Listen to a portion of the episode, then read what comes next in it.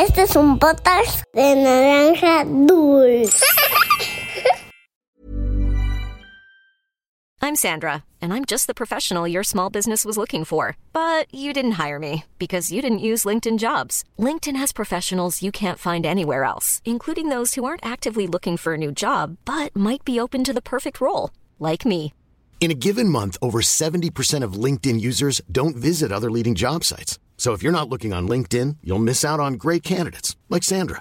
Start hiring professionals like a professional. Post your free job on linkedin.com/people slash people today.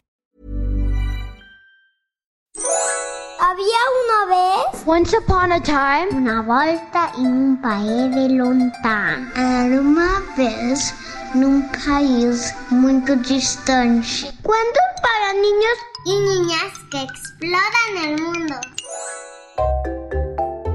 Hola exploradores y exploradoras, yo soy Pablo y hoy les contaré un cuento clásico llamado Juan sin miedo. Y como hablaremos del miedo, te quiero contar un poco sobre las emociones. ¿Recuerdas cuáles son? Las emociones básicas son seis. Alegría, tristeza, miedo, enojo, sorpresa y asco. Estas se activan de manera automática en nuestro día a día y todas tienen un propósito específico, por lo que no está mal sentirlas, ya que no hay emociones buenas ni malas, simplemente son emociones. Una vez que conoces cada una, puedes identificarlas al momento de sentirlas y expresarlas. ¿Alguna vez has sentido miedo? El miedo se presenta cuando presentimos que algo malo está por suceder o cuando sentimos que estamos en peligro aunque a veces aparece cuando imaginamos cosas, como cuando vemos monstruos que en realidad son ropa amontonada, o cuando creemos ver que algo sucederá en la oscuridad. En la historia de hoy, Juan no podía sentir miedo. ¿Qué cambiaría en tu vida si no pudieras sentir miedo? ¿Alguna vez lo has pensado? Tal vez podrías empezar a dormir solo, hacer muchos amigos, ser más intrépido en el parque o incluso comer alimentos que ahora no te atreves. Algo así sucedió con el protagonista de nuestro cuento. Quédate para escuchar Juan sin miedo. Esto es Había una vez. Comenzamos. En una aldea lejana había un chico llamado Juan. Era una persona completamente normal, solo que nunca había sentido miedo y por esta razón la gente le decía Juan sin miedo. Esta característica era muy útil para la gente de la aldea, pues siempre le pedían ayuda. Juan, ¿puedes ayudarme? Mi pelota se fue hacia el bosque y está oscureciendo. No quiero entrar ahí sin luz de día. Pedía una pequeña niña. Claro, iré por ella. ¿Qué es lo que te da miedo? Es un simple bosque. Lo que ves de día es lo mismo que hay de noche, pero sin luz, explicaba Juan mientras caminaba para encontrar la pelota. Juan, Juan, por favor ayúdame. Un murciélago entró a mi granja. No lo puedo sacar y la luz no es suficiente. explicaba un anciano apenado por sentir miedo.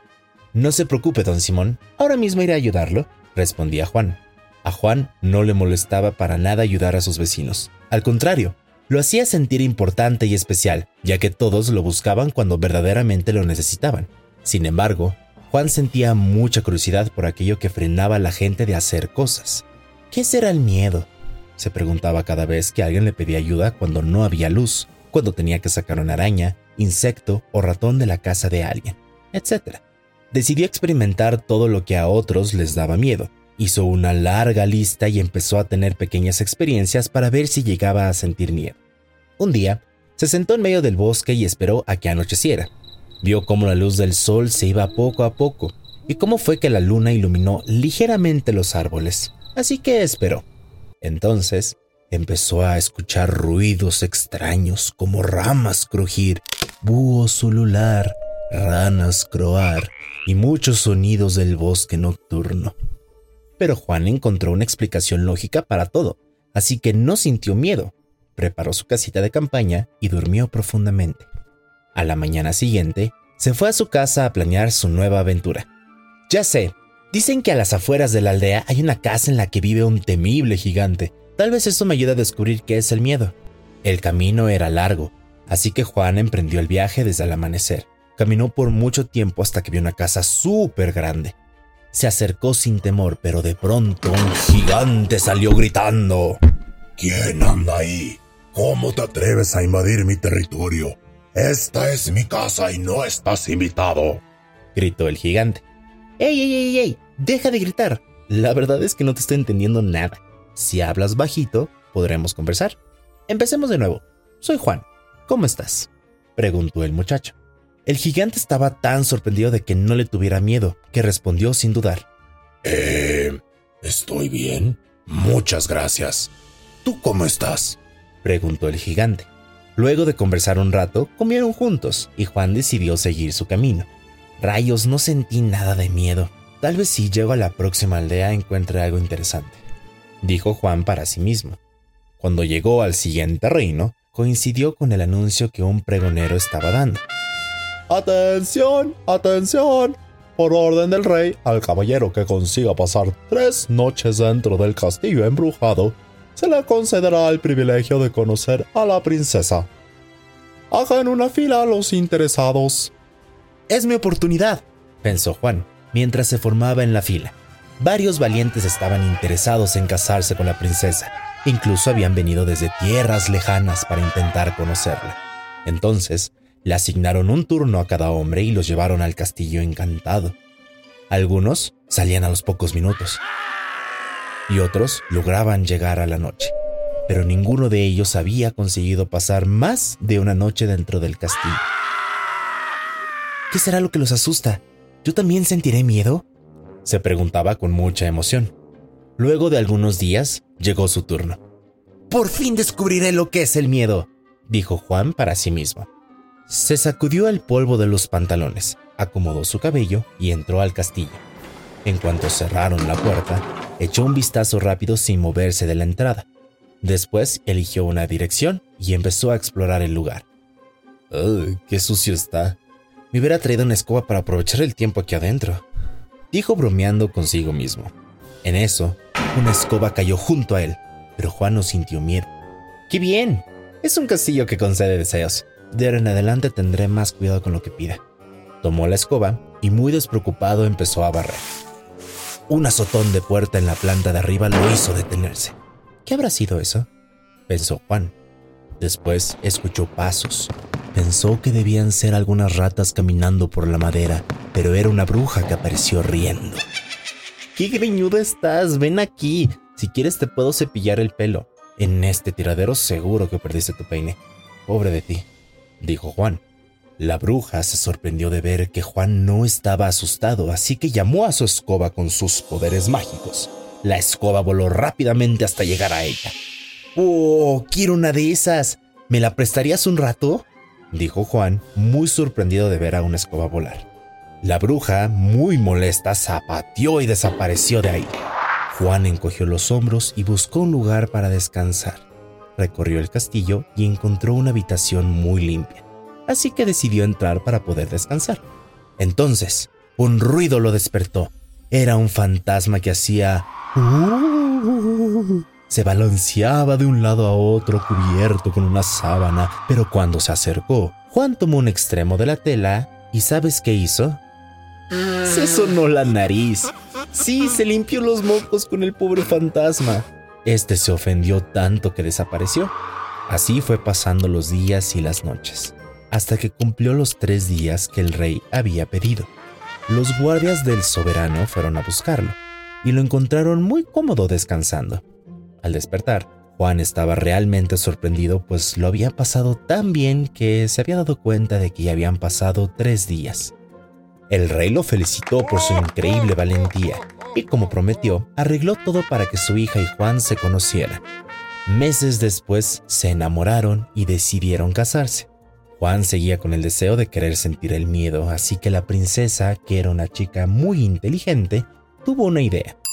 Una noche, poco después de que Juan cayera en un sueño profundo, derramó una jarra de agua helada sobre su cabeza.